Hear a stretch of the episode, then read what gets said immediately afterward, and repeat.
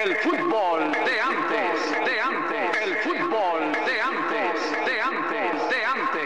La crónica es volver a recorrer el camino a la gloria. Danilo Gómez Herrera, pregonero de la historia. Soy Danilo Gómez Herrera y les presento mi podcast El fútbol de antes. Entrevistas con expertos y crónicas con diversos personajes. Soy periodista deportivo con trayectoria de 40 años en diferentes cadenas nacionales y actualmente militando en Munera Isban Radio en Medellín. En esta primera entrega un diálogo, una charla con Hugo Gallego, reconocido hombre del fútbol en Antioquia y Colombia como entrenador. Primero como futbolista fue un zaguero central de gran condición y como entrenador estuvo con Francisco Maturana montando el proyecto de Atlético Nacional 1987, el equipo criollo, que dos años después logró el título de la Copa Libertadores. Fue la base de la selección Colombia clasificada al Mundial Italia 90 están actualizados los entrenadores. Toca a Hugo Gallego a dos eh, hombres importantes del fútbol europeo, Pep Guardiola y Jürgen Klopp, y su rol táctico. A ver, Danilo, estarán actualizados, pero tendríamos que preguntarnos primero, Danilo, ¿qué es estar actualizado? Es que la gente confunde y se confunde con qué es ser actualizado. Ahora le cuento algo. Técnico más desactualizado del mundo, Pep Guardiola, ganador en el mundo. No se extrañen, les voy a explicar el por qué. Guardiola utiliza dos formas de jugar dentro de un mismo sistema, inventados hace mucho tiempo por otros entrenadores y que a él le ha producido lo que a ningún otro le ha producido. Primero, los equipos que entrena Guardiola tienen una forma de defender inmediatamente pierden la pelota. Jugadores del, equipo que dirige Guardiola la quieren recuperar. Eso lo inventó Ricardo José de León en el año 64-65, más de medio siglo. Entonces estará un poquito actualizado, desactualizado Guardiola. Y cuando quiere atacar, Guardiola, Pepe, utiliza algo que los argentinos en 1945 lo llamaban la nuestra. Significaba jugar cortico y al pie. Y fue creada por Renato Cesarini cuando entrenó a River Plate en 1945. Está actualizado Guardiola, ¿no?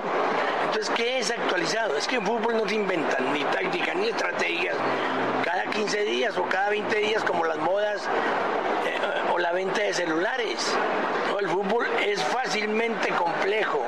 No se inventa una táctica o una estrategia ganadora en tres o cuatro meses. Lo último que se inventó el fútbol fueron los carrileros hace 35, 40 años. Me parece que tampoco es como muy actualizado jugar con carrileros, pero hay equipos en el mundo que utilizan los carrileros. Estar actualizado ahora, ahora, es jugar defensiva y ofensivamente como se jugaba en el pasado. Seguimos en este diálogo con el profesor Hugo Gallego y en su opinión el perfil de un técnico de fútbol, técnico, entrenador, bueno, él lo define. A, ver, hay entrenadores, hay técnicos, hay estrategas y hay maestros. Eh, escuché que del Bosque, del Bosque fue campeón con el Real Madrid y en la Champions. Y escuché a alguien decir de que él de táctica o con pocón había en ese equipo, había que tener un maestro de la vida que los abrazara, les preguntara por la familia, les hablara de los hijos y les diera a conocer la otra cara de la vida, la que el jugador de fútbol no conoce o conoce muy poco. Estoy escribiendo un libro y allí cuento algo sobre el entrenador más ganador en la NBA de básquetbol, Phil Jackson. Y Phil Jackson les enseñaba a meditar. Por hacer una locura, pero yo lo veo como algo de sabiduría. Porque si alguien está tan estresado y en los juanetes de un jugador de fútbol, en los medios de comunicación le pusieron la obligación de hacer feliz a una sociedad que no ha podido ser feliz o no ha querido serlo, es complicado uno hacer feliz a todo un país cuando muchos de ellos no son felices siquiera. Él decía que el jugador se relajaba con la meditación y cuando el cuerpo está relajado, cuando la mente está relajada, aparecen respuestas que uno no esperaba, ni uno nunca pensó. Entonces Phil Jackson decía que lo mejor que podía hacer un entrenador era estar tranquilo en la zona técnica, ni hablar ni regañar, ni dirigir siquiera, porque él aprendió que de esa manera la respuesta a los problemas que había en su equipo las encontraba más rápidamente. O sea que el jugador era más resolutivo. Era más resolutivo. Es que, Danilo, yo le voy a hacer usted una pregunta, hombre, ¿cómo trabajaría usted con su patrón a un metro? Pues no, y encima, eso es, eso es mamón. Mamón no, estresante. Claro, claro. Y más si ese jefe, si ese patrón, si ese entrenador está pendiente del más mínimo error. Eh, llegan a la manipulación.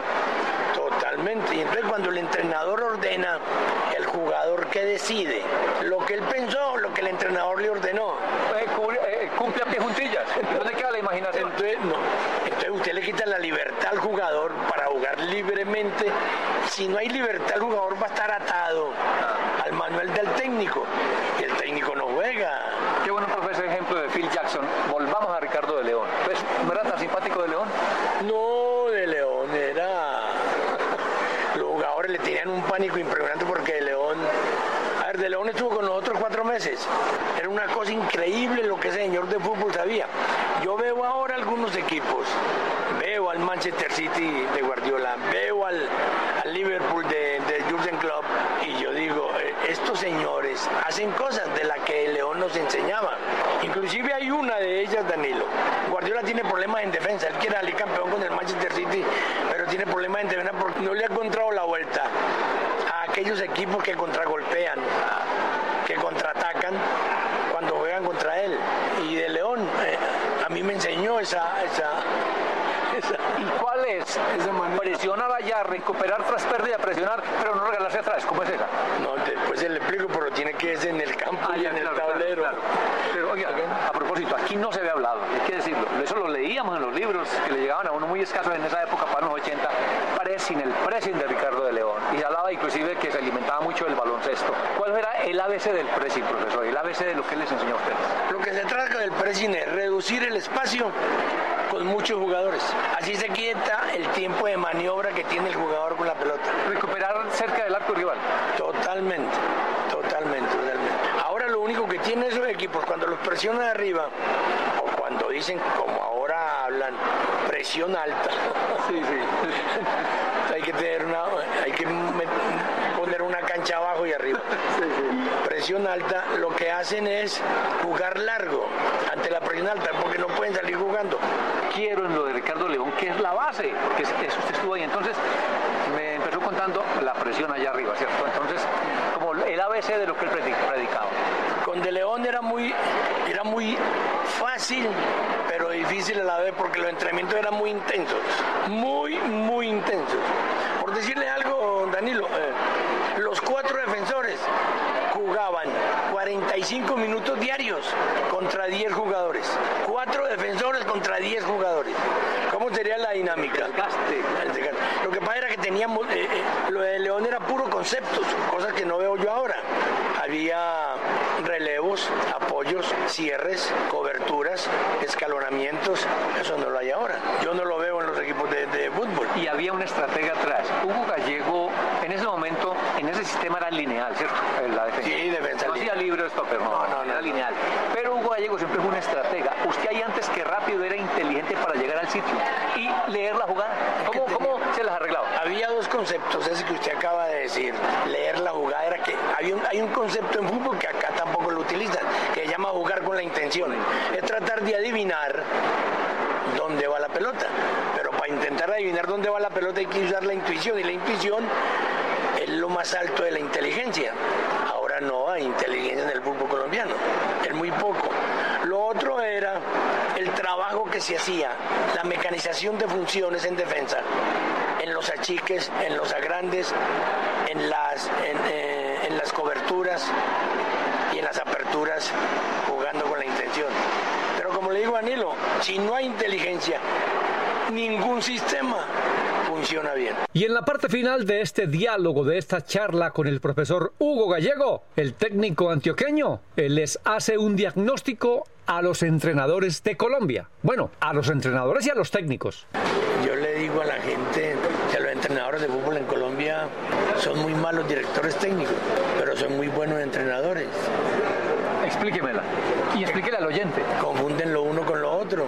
Dirigir nada tiene que ver con entrenar. En semana entrenan bien y en la lectura del partido O sea, si hay que replantear, pierden los papeles. Entonces, casi todos saben de la A hasta la Z sobre técnica, táctica y estrategia. Son maravillosos los entrenadores colombianos. Yo diría que los mejores del mundo, aunque no, aunque no crean. Pero para dirigir son de los peores, que no saben dirigir. Ellos dirigen como anima un, un, hincha en la tribuna. Aplauden, gritan, regañan, discuten. Son como hinchas en la zona técnica y así no se dirige a un jugador de fútbol. Y al final de ese, de, en ese artículo, Danilo, a los que estén en desacuerdo con ello, les doy la puntada final.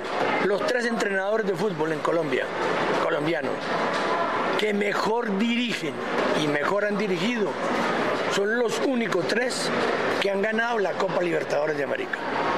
Luis Fernando Montoya, Reinaldo Rueda y Pacho Maturana. Ninguno de los tres regaña, aplaude o grita, simplemente dirigen, porque dirigir es eso, no es venderle el estado emocional del técnico al jugador.